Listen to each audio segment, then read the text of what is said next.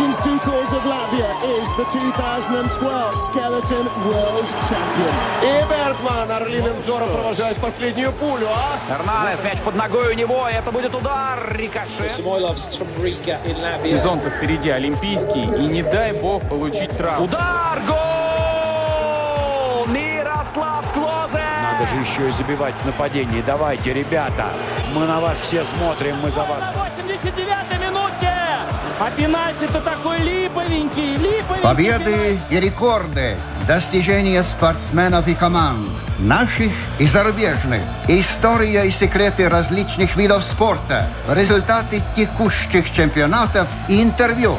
Это программа «Спорт сегодня» на Латвийском радио 4.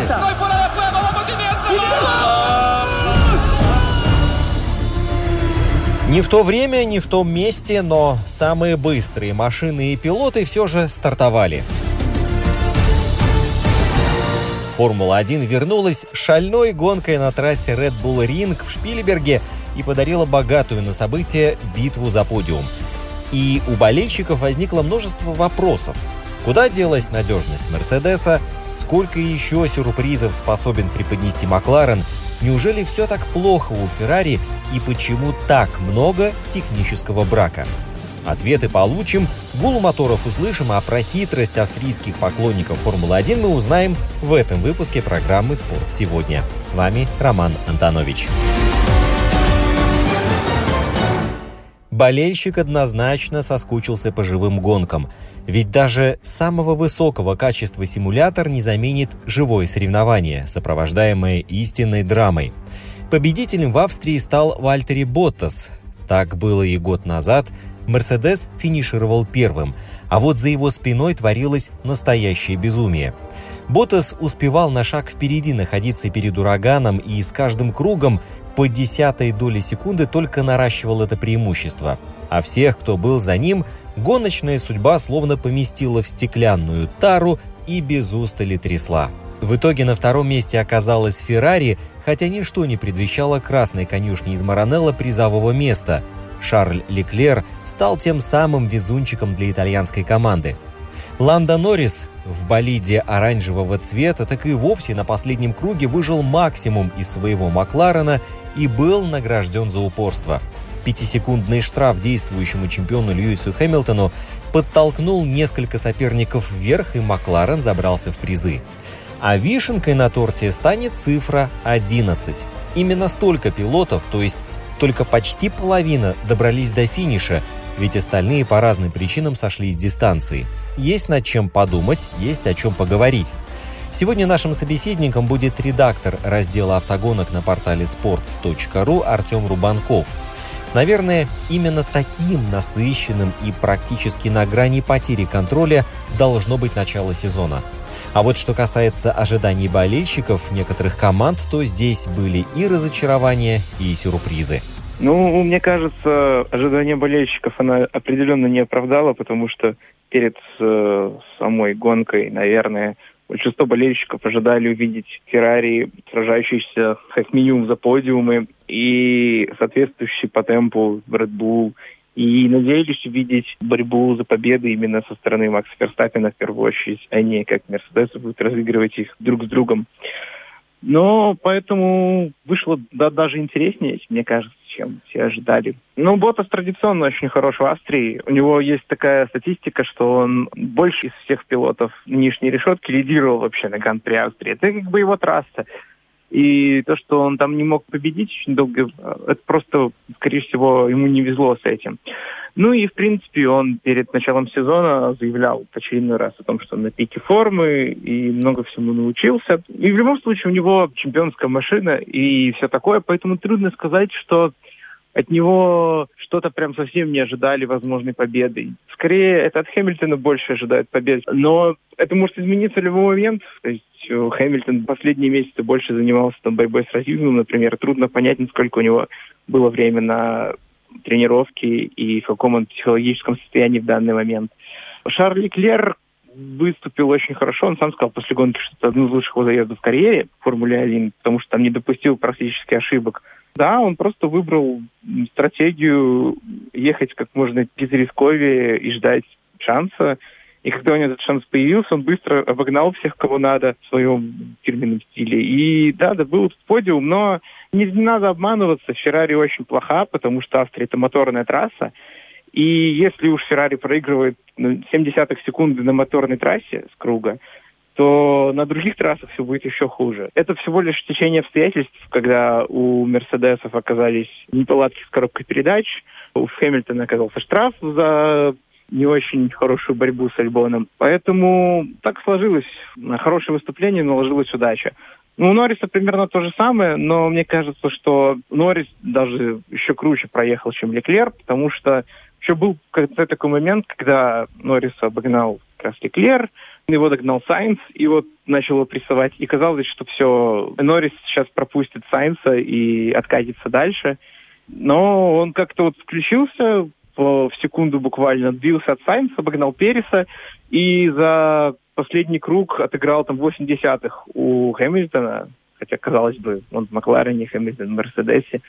То есть это было очень неожиданно, очень приятно видеть такое молодых пилотов, которые год за годом доказывают, что они не просто так пришли, что они действительно могут что-то. Все ребята молодцы, все достойно поработали для того, чтобы получить этот подиум, никому не свалился с неба, можно так сказать. И каждый из тех, кто приехал в топ-3, сделал что-то очень крутое, чтобы заслужить это. Но если Мерседес и Феррари на подиуме появляются достаточно регулярно, появлялись во всяком случае, то, что касается Макларена, для них это как э, свет в конце тоннеля или же это кратковременная вспышка, вот это третье место? Я думаю, что они чаще будут претендовать на подиум в этом году, чем в прошлом. Хотя бы потому, что Феррари очень сильно ослабла, и у них просто повысится конкуренция именно в средней группе.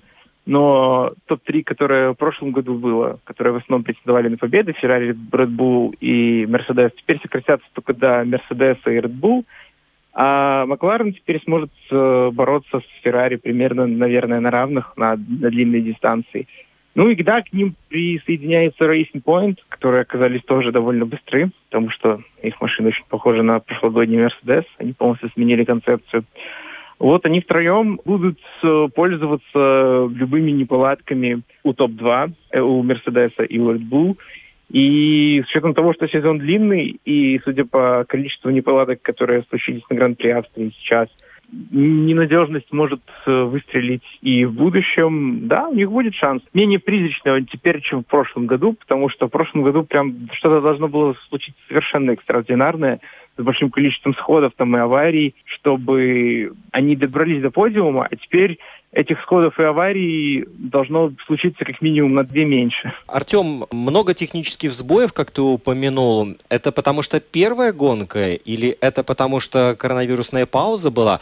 Причем причины сходов были совершенно разные. Да? У Ферстаппина мощность двигателя пропала. Хас жаловался на тормоза, у Квята вообще покрышка лопнула. То есть мы смотрим весь букет практически. И единственный человек, кто не финишировал в очках из всех финишировавших, да, это Латифи. Все остальные получили получили от, от 1 до 25 очков. То есть получается, что на самом-то деле это была такая достаточно результативная гонка для тех, кто добрался до финиша. Ну, у Квята лопнула шина. Из-за прокола. Не, не, совсем, не совсем, да, из-за неполадок. Он наехал на поребрик остро и, судя по всему, повредил подвеску заднюю, поэтому она и э, разлетелась. Для Австрии это обычное дело.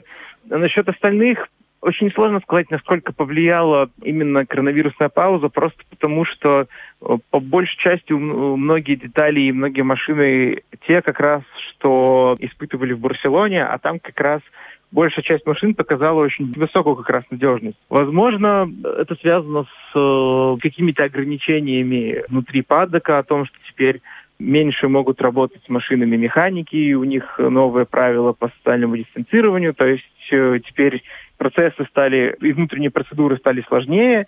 К примеру, технический директор Racing Point рассказывал, что замена двигателя теперь займет 4-6 часов, там, а не 2, там, как раньше. Много таких вот невидимых глазу аспектов, цену которых сложно оценить со стороны, не будучи в падоке, не работая с ними, просто потому что трудно представить, как какие-то аспекты раньше могли очень важную роль иметь, сейчас они там, оказались еще важнее, но мы их не видим.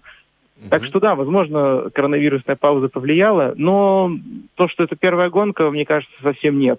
Потому что Первые гонки были и раньше, и в предыдущих сезонах, и там неполадки не превращались в эпидемию. Либо это такая новая реальность, связанная с коронавирусом, либо просто новая реальность, что в очередной год более-менее стабильного регламента команды пытались сделать еще шаг вперед, отыграть еще чуть времени, и кто-то там перестарался. Справедливости ради нужно отметить, что старт, обычно самый аварийный фрагмент гонки, на сей раз прошел без инцидентов. Причиной тому, очевидно, была чрезмерная осторожность и аккуратность пилотов – а потом, внезапно для всех, многие болиды начали испытывать проблемы с надежностью, и каждый исход порождал длинную цепочку событий. Кстати, сейчас в падоке работало гораздо меньше людей, и возникает такой вопрос, если без вот этого огромного количества обслуживающего персонала справились, может быть, действительно не обязательно возить на Гран-при по 200 человек, но а, судя по большому количеству технических сбоев, хочется верить, что это все-таки аварийный вариант, практика которого прекратится и все вернется на круги своя. Но увидим э, по результатам следующих гонок, если количество сходов, неполадок продолжит оставаться на уровне половины пилотона, там плюс-минус, то значит все-таки командам нужно не 60 и не 80 человек, там, а две сотни или даже больше. И тогда с возвращением к обычному сезону все вернется обратно. Если же количество неполадок вернется до уровня прошлого года, когда сходили по 2-3 человека, и то не всегда, то тогда да, тогда, возможно, особенно с учетом снижения потолка, появится потолок бюджета, сократятся расходы, сократится, собственно, персонал, тогда, да, тогда это станет такой новой реальностью, когда в будет меньше человек, и, возможно, из-за этого будет временами возникать такая же ситуация. Феттель все-таки топ-пилот или мастер разворотов? Вот мне кажется, тут может даже развиться какой-то комплекс, как у самого немца, так и у его фан-базы. Старт и обязательно в гонке получится разворот. Когда-то по своей причине, как в прошлом сезоне, да, когда-то вот как э, по внешним факторам, как на этот раз. Но, тем не менее, складывается такое впечатление, что Феттель без разворотов уже не может гонку провести. Ну, сейчас это тоже не внешний фактор, это исключительно его ошибка, когда он полез в атаку в тот момент, когда это вот максимально неудачно, когда этого не надо было делать. Но нельзя судить по, конкретно по этому моменту, тот пилот Феттель он или маэстро разворотов, конечно, в каком-то смысле он уже заслужил этот э, титул и никогда уже, наверное, от него не сможет отойти но оно ни в коем случае не противоречит тому, что он, что он был топ-пилотом в прошлом и может оставаться им сейчас. Просто потому, что Феррари в последние годы не совсем подходит к ему, а он не может или не хочет адаптировать свой стиль пилотажа к э, новым машинам по каким-то, возможно, своим причинам. Поэтому э, можно ли называть топ-пилотом человека, который не может адаптироваться? Возможно, нет. Кто-то скажет, что нет. Но можно ли называть топ-пилотом человека, который благодаря своей собственной фишке выиграл там 4 титула? Возможно, да. То есть это очень дискуссионный вопрос. Тогда мы порассуждаем на другой вопрос. А у Себастьяна контракт истекает в этом сезоне, и уже известна а, замена. Профессиональной точки зрения он должен сезон докатывать на самом высочайшем уровне. С другой стороны, когда все буквально обстоятельства против тебя, и когда молодой пилот обгоняет, и тут есть желание, может быть, и саботировать, особенно если все это делается в пылу, в азарте. Я не думаю, что Феттель будет саботировать э, намеренно работу Феррари. У него, скорее всего, просто отключатся внутренние предохранители, которые раньше работали на удержание, возможно, какого-то реноме команды, то есть не критиковать ее в публичном поле или что-нибудь еще в этом роде. Вот, например, после гонки он заявил о том, что машина настолько плохо управлялась, что ему вообще повезло, что его только раз э, развернуло. Возможно, мы увидим что-то такое Алонсо-подобное в будущем еще не раз. Особенно с учетом того, что машина реально получилась не очень. Но я не думаю, что он пойдет на прямой конфликт с напарником за победы там, за какие-то позиции, просто потому что Феррари явно не будет претендовать на титул в этом году.